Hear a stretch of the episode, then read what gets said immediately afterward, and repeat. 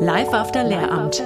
Gaslighting passiert an ganz vielen Stellen und es schürt in erster Linie Selbstzweifel einer Lehrkraft, gerade wenn man darüber nachdenkt, sich vielleicht aus einem Beruf lösen zu wollen. Man bekommt aber die ganze Zeit suggeriert, na ja, das Problem bist eigentlich du mit deiner Wahrnehmung, dann wird man schon viel weniger davon überzeugt sein, dass das, was einem in diesem Beruf widerfährt, Unrecht ist. Ganz im Gegenteil, man wird bei sich selber das Problem sehen und suchen.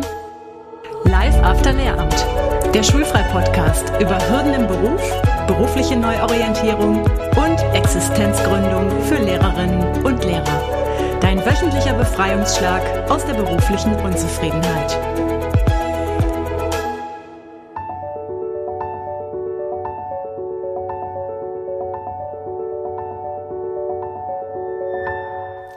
Hallo ihr Lieben, wenn du diese Folge hörst, ist vielleicht gerade bei dir Karnevalsferien, Faschingsferien oder Fastnetzferien oder wie auch immer man es in deiner Region nennt.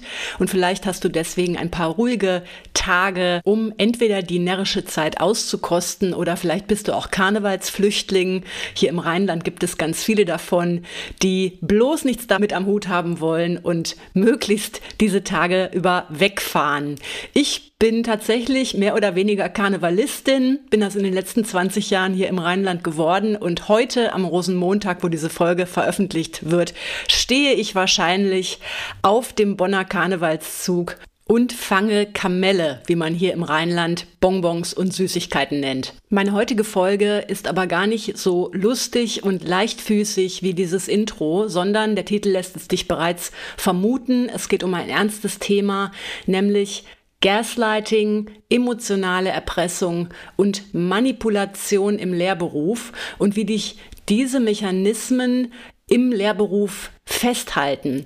Sei es, dass sie von außen auf dich einwirken oder dass man auch selber vielleicht unbewusst manche dieser Techniken anwendet. Warum? Dem gehen wir gleich auf den Grund. Und wenn dir dieser Podcast zusagt, wenn du am Ende der Folge sagst, ja, das hat mich wirklich weitergebracht, dann freuen wir uns natürlich, wenn du diese Folge teilst an Lehrkräfte, Kolleginnen und Kollegen, die dieses Thema auch betrifft. Vielleicht ist das ja auch ein Anlass, um mit Kolleginnen und Kollegen ins Gespräch zu kommen über diese Themen. Und wir freuen uns natürlich immer, wenn du unserem Podcast auf Spotify oder Apple Podcasts fünf Sterne hinterlässt, damit auch andere Lehrkräfte darauf aufmerksam werden. Wie bin ich eigentlich auf diese Themen aufmerksam geworden?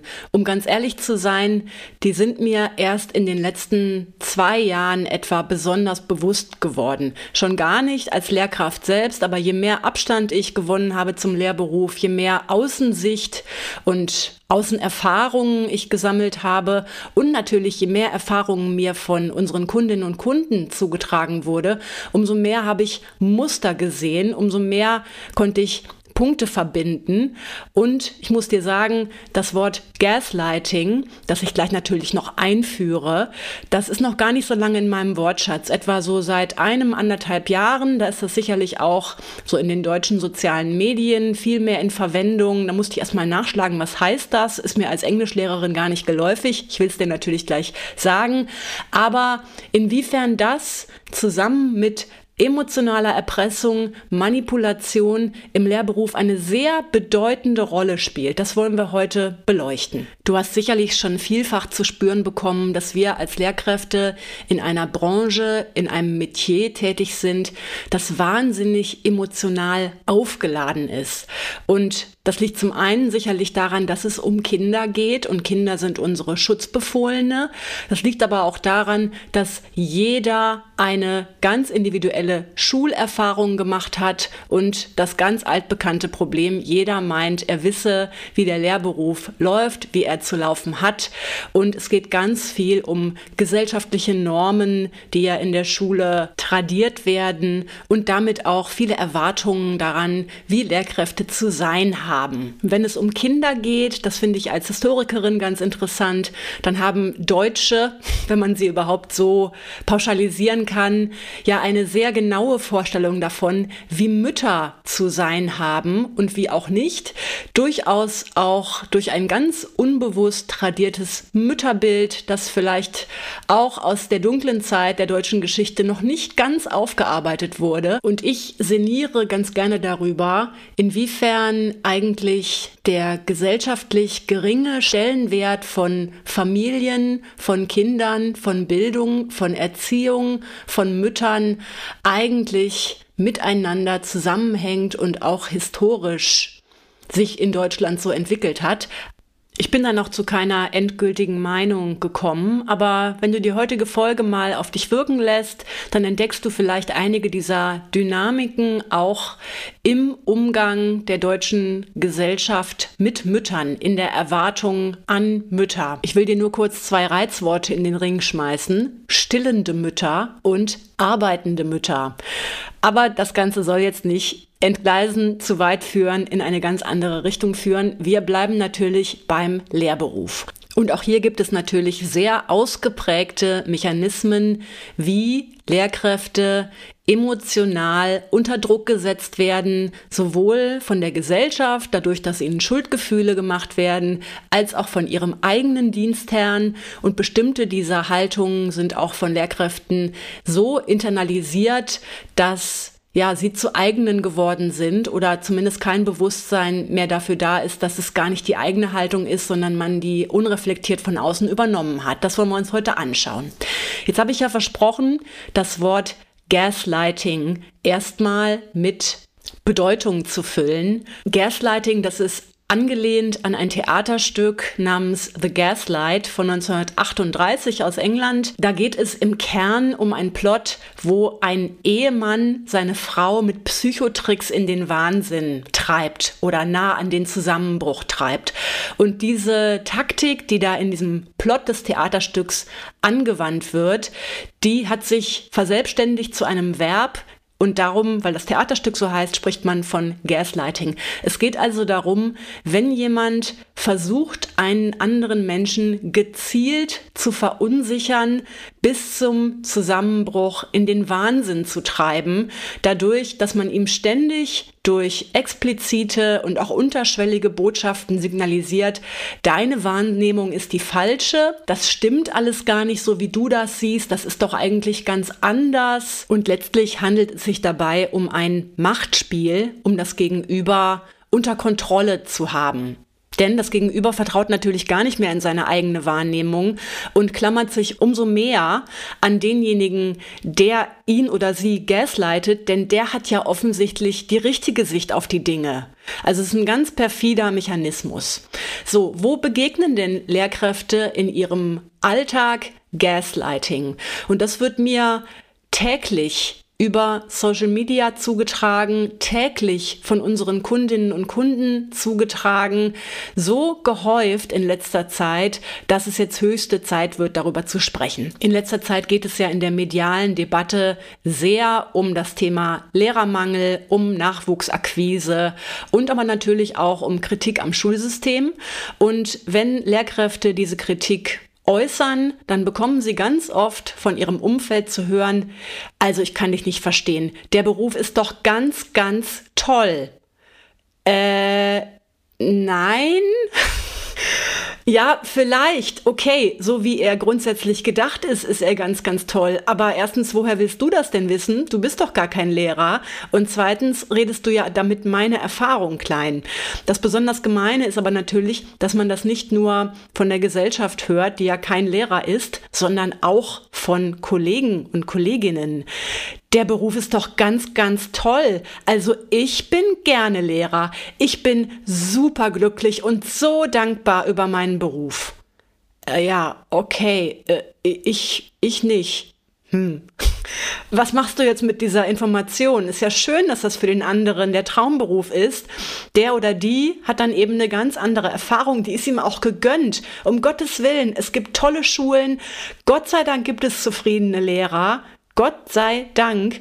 Aber deswegen kann man ja nicht von seiner Erfahrung auf den anderen übertragen. Zwei Lehrkräfte an einer und der gleichen Schule können ein ganz anderes Erlebnis haben. Ne?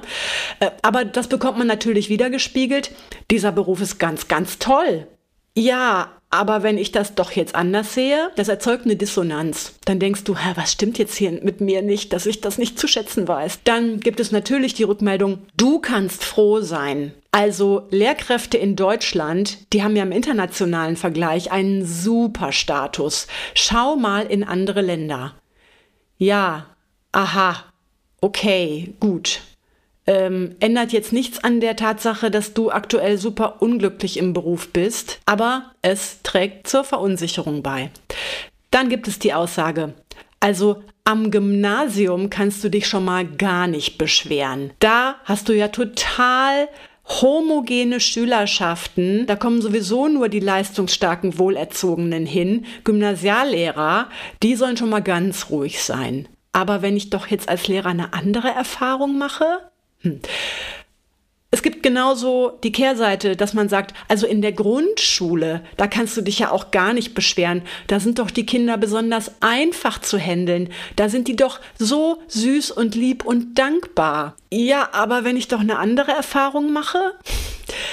Das gibt's natürlich aber auch seitens der Dienstherren. Wenn einzelne Lehrkräfte gegen ihre Schulleitung laut werden, hört man das immer wieder, dass die Rückendeckung eigentlich dann die Schulleitung bekommt, nicht aber das Kollegium, selbst wenn das Kollegium geschlossen auftritt. Und da haben wir dieses Problem, das sich ja an vielen Schulen zeigt. Es ist schwer, heutzutage Personen für Schulleitung zu gewinnen. Darum ist man seitens der oberen Behördenstrukturen sehr froh, wenn man dann eine Schulleitung gefunden hat. Und da ist es sekundär, ob diese Person überhaupt für Führung geeignet ist. Man ist erstmal froh, dass da jemand ist. Dieses Phänomen ist nicht selten. Und diese Person in der Führungsebene also in der Schulleitungsebene, die bekommt dann erstmal unhinterfragten Rückhalt seitens des Dienstherrn. Und da kommt es dann zu Aussagen des Dezernenten oder der Dezernentin, Sie haben eine vollkommen korrekte Schulleitung. Ich weiß nicht, was Sie haben. Sie können dankbar sein und hüten Sie sich mal vor übler Nachrede. Vielleicht hast du so etwas schon selbst erlebt und weißt, wie viel passieren muss, damit eine unfähige Schulleitung als solche überhaupt entlarvt wird, geschweige denn, dass irgendwelche Konsequenzen daraus erwachsen. Dann gibt es natürlich so die Äußerungen, die man gerne mal von Kolleginnen und Kollegen hört oder aber auch unbedachterweise von Partner, von der Partnerin, wenn man nämlich etwas berichtet aus dem Schulalltag und dann sagt das Gegenüber, ach, du reagierst über. Ich kann mir nicht vorstellen, dass das so gemeint war. Vielleicht aber ja doch. Du bist ja in dieser Situation gewesen, du hast es erlebt. Warum sollte dein Erleben das Falsche sein? Warum sollte deine Reaktion darauf das Falsche sein? Und ein letztes Beispiel von Seiten der Politik sehr gerne geäußert. Also, wir haben mit einschlägigen Vertreterinnen der Lehrergewerkschaften gesprochen und ihr Anliegen ist uns sehr wichtig. Aktuell freuen wir uns in Bayern über 110 Prozent Unterrichtsversorgung. Ja, cool, nice. Warum müsst ihr dann Lehrkräfte aus anderen Bundesländern abwerben? Du siehst, das passt vorne und hinten nicht zusammen. Und es gibt ganz viele Ebenen, auf denen dir entweder beabsichtigt, aber meistens unreflektiert, vielleicht beunabsichtigt deutlich gemacht wird, dein Empfinden ist hier nicht korrekt. Oder aber es werden Tatsachen umgedreht und du stehst immer als diejenige oder derjenige da, der sich da wohl geirrt hat, der sich da wohl ein bisschen falsch erinnert oder aber einfach auch überreagiert. Du siehst also, Gaslighting passiert an ganz vielen Stellen und es schürt in erster Linie Selbstzweifel einer Lehrkraft. Und natürlich, gerade wenn man darüber nachdenkt, sich vielleicht aus einem Beruf lösen zu wollen, man bekommt aber die ganze Zeit suggeriert, na ja, das Problem bist eigentlich du mit deiner Wahrnehmung, dann wird man schon viel weniger davon überzeugt sein, dass das, was einem in diesem Beruf widerfährt, Unrecht ist. Ganz im Gegenteil, man wird bei sich selber das Problem sehen und suchen und man wird sich auch der Berufswelt da draußen gar nicht gewachsen fühlen, weil man denkt, oh Gott, wenn ich hier drin das schon so empfinde, wie werde ich das erst draußen empfinden? Dir wird also aberzogen, auf dich und auf dein Bauchgefühl zu hören. Und das passiert jetzt natürlich nicht von einer Instanz aus, konzertiert mit genau diesem Zweck. Jetzt wollen wir mal richtig unsere Lehrkräfte in Selbstzweifel tränken, sondern das summiert sich auf durch verschiedenste Bemerkungen verschiedenster Quellen. Es passiert, ob das jetzt intendiert war oder nicht. Was kannst du jetzt dagegen tun? Die größte Schwierigkeit wahrscheinlich liegt darin, diese Strategien oder dieses Gaslighting überhaupt erst einmal als solches zu identifizieren. Denn du steckst ja drin in diesem Film. Oder wenn man davon reden will, in dieser Matrix. Du bist in der Matrix drin und darum nimmst du das gar nicht so wahr. Du denkst ja, du bist das Problem. Aber wenn du merkst, hm, irgendwie hat sich hier so ein komisches, ungutes Gefühl eingeschlichen. Irgendwie ist mein Vertrauen zu einer bestimmten Person in Mitleidenschaft gezogen. Dann schau da hin und vertrau in erster Linie dir selbst. Also glaub an das, was du siehst, woran du dich erinnerst und was dabei helfen kann, wenn du das wirklich über einen längeren Zeitraum beobachtest, ist, dass du das für dich dokumentierst, dass du es niederschreibst. Es muss jetzt kein Tagebuch oder Journal sein, aber du weißt, wie oft es in der Schule um Dokumentation bestimmter Vorfälle geht, damit man hinterher auch äh, beweisen kann, das ist so oder so gelaufen. Geht ja viel um Justiziabilität in der Schule gegenüber Schülern und Eltern, aber hier in deinem eigenen Sinne. Also, wenn dir da was widerfährt, schreib das durchaus mal auf und gucke, wie sich das aufsummiert. Im Zweifelsfall kannst du dann nachblättern. Ist das wirklich so passiert? Erinnere ich mich da richtig? Wenn du in einem Gespräch steckst, wo du gerade selbst merkst, da versucht jemand Tatsachen zu verdrehen, von denen du genau weißt, dass es anders war. Ich nehme jetzt einfach mal die Lehrerkonferenz, wo etwas Bestimmtes geäußert wurde und danach heißt es, das habe ich so nie gesagt. Das wurde nicht gesagt, das haben wir auch gar nicht so besprochen dann brich dieses Gespräch ab, beende dieses Gespräch. Es bringt nichts, das auszudiskutieren. Du kannst durchaus sagen, ich weiß, dass ich recht habe und damit ist das Gespräch beendet. Im Zweifelsfall gilt, nimm Abstand zu der Person ein, von der das ausgeht und spreche mit Menschen, die dich gut kennen über deine Zweifel, so dass du das nächste Mal gestärkt in solche Situationen reingehen kannst. Eine weitere Strategie oder ein Phänomen, das dich im Lehrberuf besonders abhängig und handlungsunfähig macht, ist die der Manipulation, das Aufbauen von moralischem Druck, Einschüchterung, Schuldgefühle machen. Das findest du auch aus verschiedensten Quellen, sowohl durch Gesellschaft, durch beiläufige Aussagen von Bekannten, Familienmitgliedern oder sonstigen Personen, aber auch durchaus beim eigenen Dienstherrn und tragischerweise auch durch Lehrerverbände.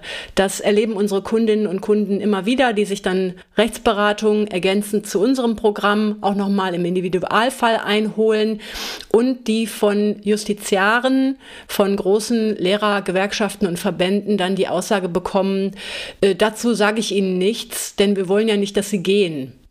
Hier wird ein besonders emotionaler Kanal genutzt, um das Verhalten des Gegenübers zu kontrollieren. Was hat das für sekundäre Vorteile für das Gegenüber? Naja, es hält sein eigenes System aufrecht, an das es glaubt. Und es zeigt sich immer wieder, Schulsystem, das ist etwas, das geht mit hoher Identifikation einher von vielen Personen, die so identifiziert sind mit dem System, den Regeln, den Inhalten ihrer Arbeit, dass sie das schlichtweg verteidigen gegen Angriffe von außen. Und ein Angriff von außen kann ja auch einfach sein, dass sich jemand dagegen entscheiden möchte. Und das greift das eigene Selbstbild an, das woran ich glaube. Das sieht man nicht nur im Schulsystem, sondern bei allem, was an starken Identifikationscharakter und Glauben geknüpft ist. Denke an Religionsgemeinschaften, Denke da aber auch an Institutionen mit einem starken Korpsgeist, so wie Bundeswehr oder Polizei oder sagen wir mal Fanclub von irgendeinem Fußballverein oder äh, da geht es dann schon in unangenehmere Richtungen, in kriminelle Vereinigungen oder sonst was. Es gibt einen ganz starken Zusammenhalt, eine hohe Identifikation mit der Mission und wer da raus will, der wird erstmal abgelehnt. Natürlich, damit man sein eigenes System vor sich selbst verteidigen kann. Das ist das Gute und Richtige und der andere ist der Idiot. Ne? Und diese Mechanismen, die sieht man tatsächlich auch tragischerweise häufig im Schulsystem und häufig auch in den höheren Ebenen, die ja durch die starke Hierarchisierung des Schulsystems wiederum auch viel entscheiden können über denjenigen, der da anfragt. Ne? Sei es die Schulleitung, sei es der oder die Sachbearbeiterin, der da deine Belange verwaltet, zum Beispiel in der Frage, genehmige ich eine Nebentätigkeit oder eine Versetzung oder sowas, ne?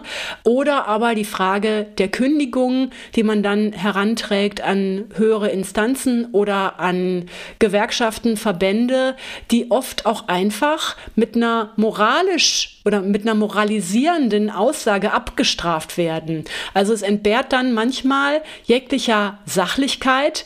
Ich meine, was ist daran jetzt so schlimm, wenn sich jemand über Kündigung Beschäftigungsbedingungen informiert. Das ist in der freien Wirtschaft äh, gang und gäbe. Aber im Schulkontext geht es ganz oft über moralische Aburteilungen dieses Ansinnens, dass man überhaupt darüber nachdenkt, den Schuldienst zu verlassen, wo doch Lehrermangel herrscht und man die Kollegen im Stich lässt und vor allen Dingen die Kinder. Darum sind Aussagen, die unter die Überschrift Manipulation fallen, zum Beispiel solche. Wo kommen wir denn jetzt hin, wenn alle guten Lehrer die Schule verlassen würden? Solche wie dich, die braucht man doch gerade. Wer soll denn sonst noch das Schulsystem verändern? Da sind doch die Schüler verloren. Und die können nicht einfach entscheiden, die Schule zu verlassen. Das ist ganz schön unkollegial von dir. Überhaupt, wie sollen wir denn für dich Ersatz finden? Da steht keiner Schlange und will deine Stelle einfach übernehmen. Das müssen die Kollegen schultern, das ist dir ja wohl ganz klar. Solche Aussagen kennst du sicherlich, zumindest wenn du dich schon wirklich damit befasst hast, ob du den Lehrberuf verlässt oder nicht. Du siehst das im Kleinen aber ja auch einfach, wenn du mal krank bist. Wie wird damit umgegangen, wenn du dich krank meldest? Lässt man dich dann krank sein? Oder erwartet man zum Beispiel, dass du dich krank hinsetzt und Aufgaben für deine Lerngruppen einreichst? Ich weiß, manche Schulen haben da ganz schlaue Lösungen, dass man sich dann aus so einem Aufgaben-Karteikasten bedienen kann. Andere laufen immer nur mit einem Feuerlöscher durch die Gegend und versuchen Brände zu löschen. Und dann müssen die kranken Kollegen, die zu Hause liegen, sich halt hinsetzen und ein, zwei Stunden Aufgaben vorbereiten, die sie dann hinschicken. Wenn du mal länger krank bist, inwiefern wird dann da Druck gemacht, dass du bitte bald mal wieder zum Unterricht kommen sollst? Denn die Kollegen müssen es ja schultern. Oder auch eine Erfahrung, die einige unserer Kundinnen und Kunden machen, wenn man dienstunfähig geschrieben ist, also wirklich länger raus ist. Wie wird dann mit dir umgegangen? Wird da Druck gemacht, deine Gesundung zu beschleunigen, bitte wieder zu kommen, dich schnellstmöglich wieder eingliedern zu lassen, man braucht dich und geht das über diese moralische Keule. Und natürlich, niemand möchte unkollegial sein oder seine SchülerInnen im Stich lassen, aber ja, wenn man in einem sozialen Beruf ist, wo zieht man da die Grenze? Wenn man krank ist, ist man nun leider krank und kann sich ja nicht wieder hinschleppen. Aber das wird dann verwendet, doch oft, um Druck zu erzeugen. Und das siehst du nicht nur in diesem Kontext, sondern du siehst es auch, dass dir deine Visionen kleingeredet werden, wenn du vielleicht darüber nachdenkst, dich aus diesem Beruf zu lösen. Es kann durchaus sein, dass dir gespiegelt wird, naja, da draußen da ist die Berufswelt auch nicht viel rosiger. Da hat ja keiner auf dich gewartet. Schau mal, du bist doch schon äh, Ende 40 und was sollst du denn machen mit deiner Lehrerausbildung? Da draußen hat sich die Welt ja auch weiter gedreht. Also diese Sicherheit und das gute Gehalt, das bekommst du aber nirgendwo. Und bitte, wer ist das, der dir das da sagt? Kennt diese Person beide Seiten?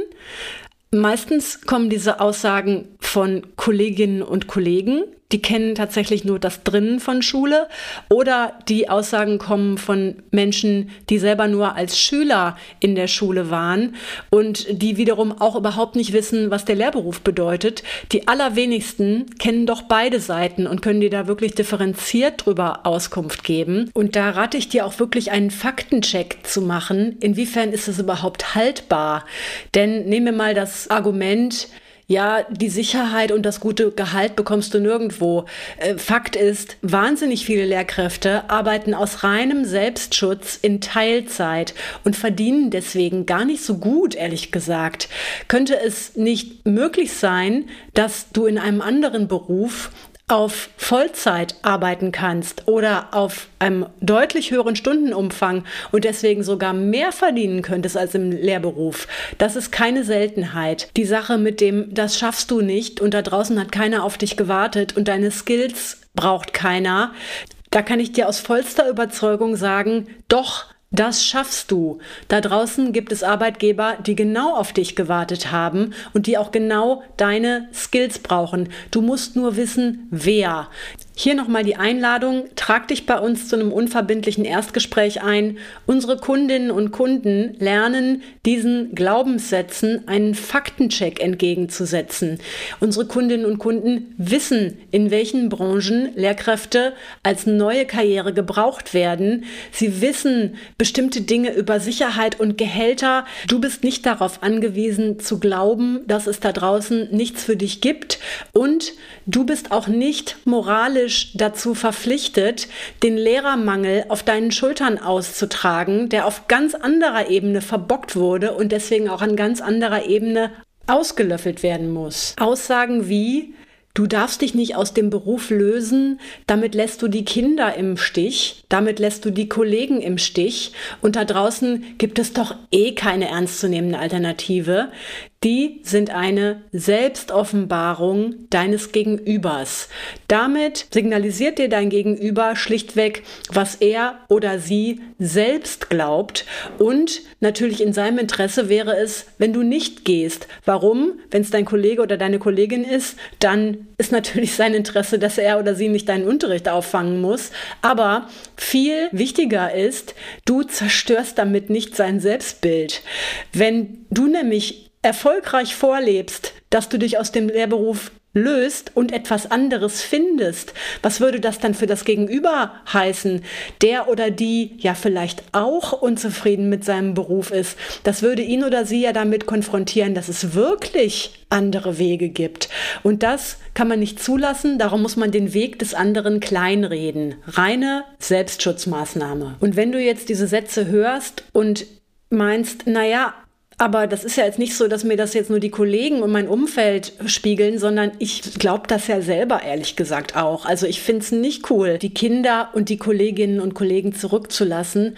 Und natürlich wäre es auch irgendwie cool, wenn ein paar gute Lehrer bleiben. Dann möchte ich dich einladen zu hinterfragen, inwiefern ist das deine wirklich tief gefühlte Überzeugung, dann dürfte dich das ja gar nicht in ein Dilemma stürzen, denn dann ist das ja eine Entscheidung für den Lehrberuf. Oder ist das doch ein Verteidigungsmechanismus, der eher dazu beiträgt, am Ort und Stelle bleiben zu können, um nicht den unangenehmen Weg auf sich nehmen zu müssen, den Veränderung bedeutet dein Selbstbild auch aufrecht zu erhalten, was natürlich auch vollkommen in Ordnung ist. Keiner will sich selbst zerstören und manipulieren. Ne? Aber wenn man es hinterfragt, dient es vielleicht dazu, dein Selbstbild von dem oder der selbstlosen Helferin aufrechtzuerhalten, die andere über sich selbst stellt. Viele Menschen nutzen ja Selbstaufgabe und helfen dafür, sich ihres eigenen Selbstwerts rückzuversichern und sich eine Existenzberechtigung über das Helfen einzuholen. Ich bin der und die, der hilft. Und wenn ich diesen Beruf hinter mir lasse, dann ist das moralisch verwerflich, dann helfe ich nicht mehr. Damit entziehe ich mir quasi selber meine Existenzberechtigung.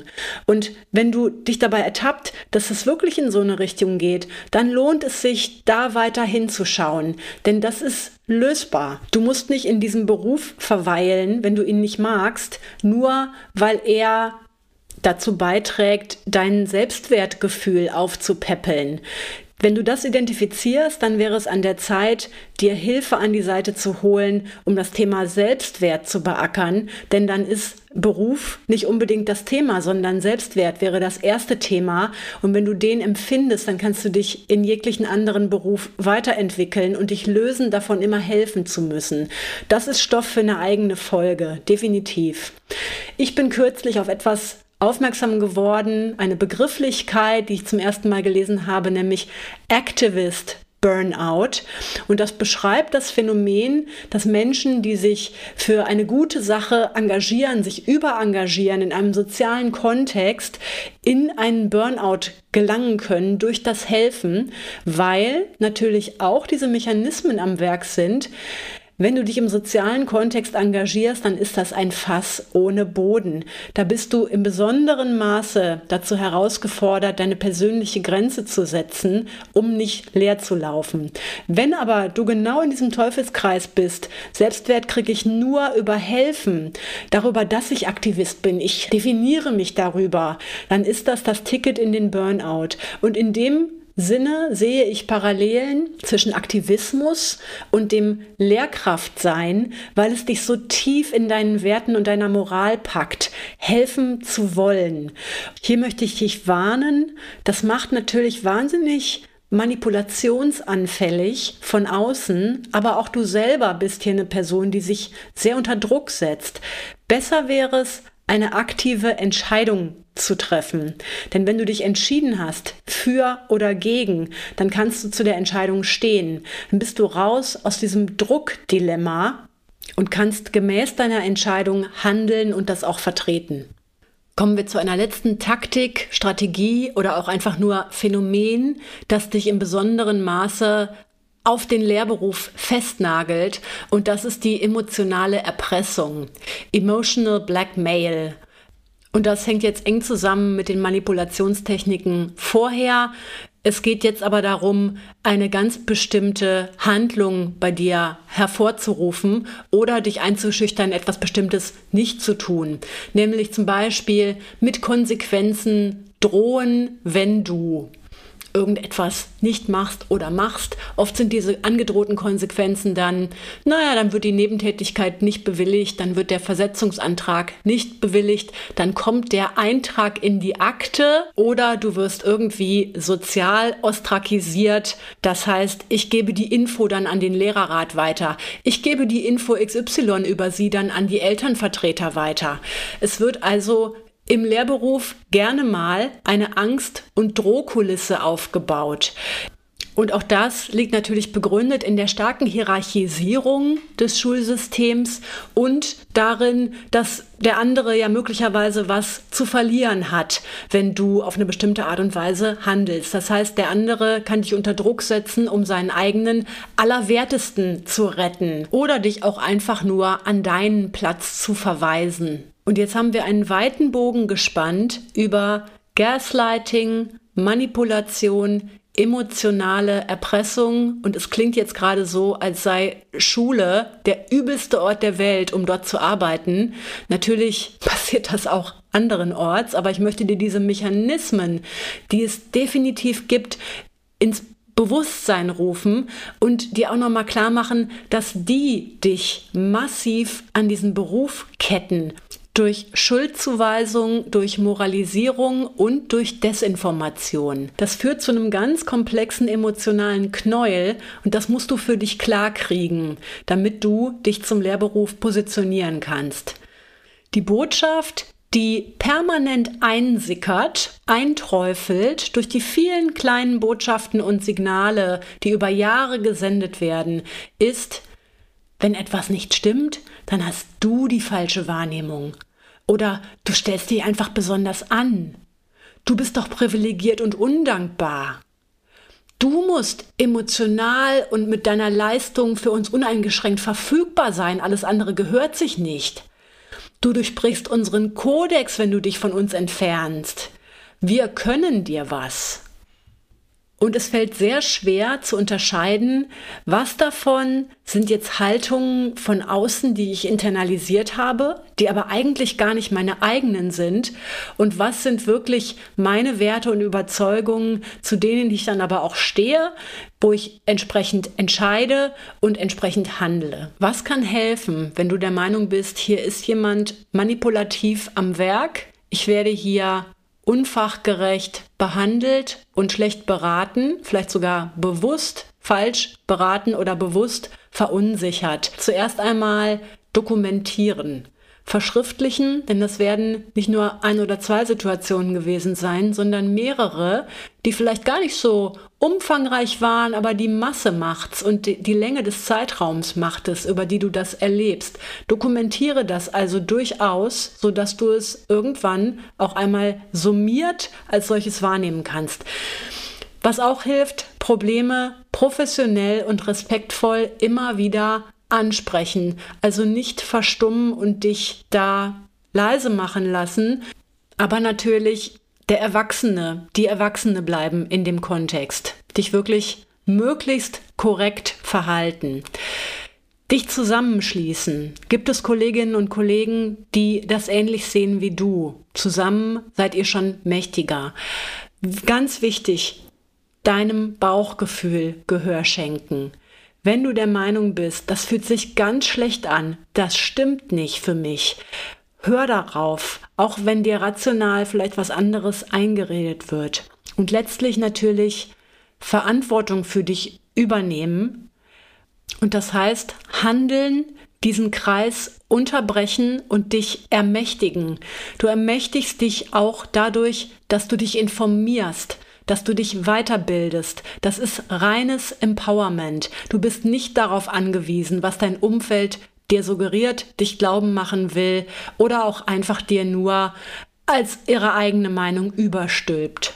Und wenn du dieses Empowerment mit uns angehen willst, wenn du Gleichgesinnte suchst, die ähnliches erlebt haben, die sich aber darüber hinwegsetzen, sich nicht davon einschüchtern lassen, sondern es besser machen, lösungsorientiert voranschreiten, dann trag dich gerne bei uns für ein unverbindliches Erstgespräch ein. Du findest den Link dazu in den Show Notes und auch an vielen, vielen Stellen auf unserer Webseite isabelprobst.de und vielleicht arbeiten wir dann bald schon gemeinsam daran, dass du dich frei machst von diesen psychologischen Unterdrückungsstrategien und das Ruder selbst in die Hand nimmst. Soweit für heute. Bis zur nächsten Woche.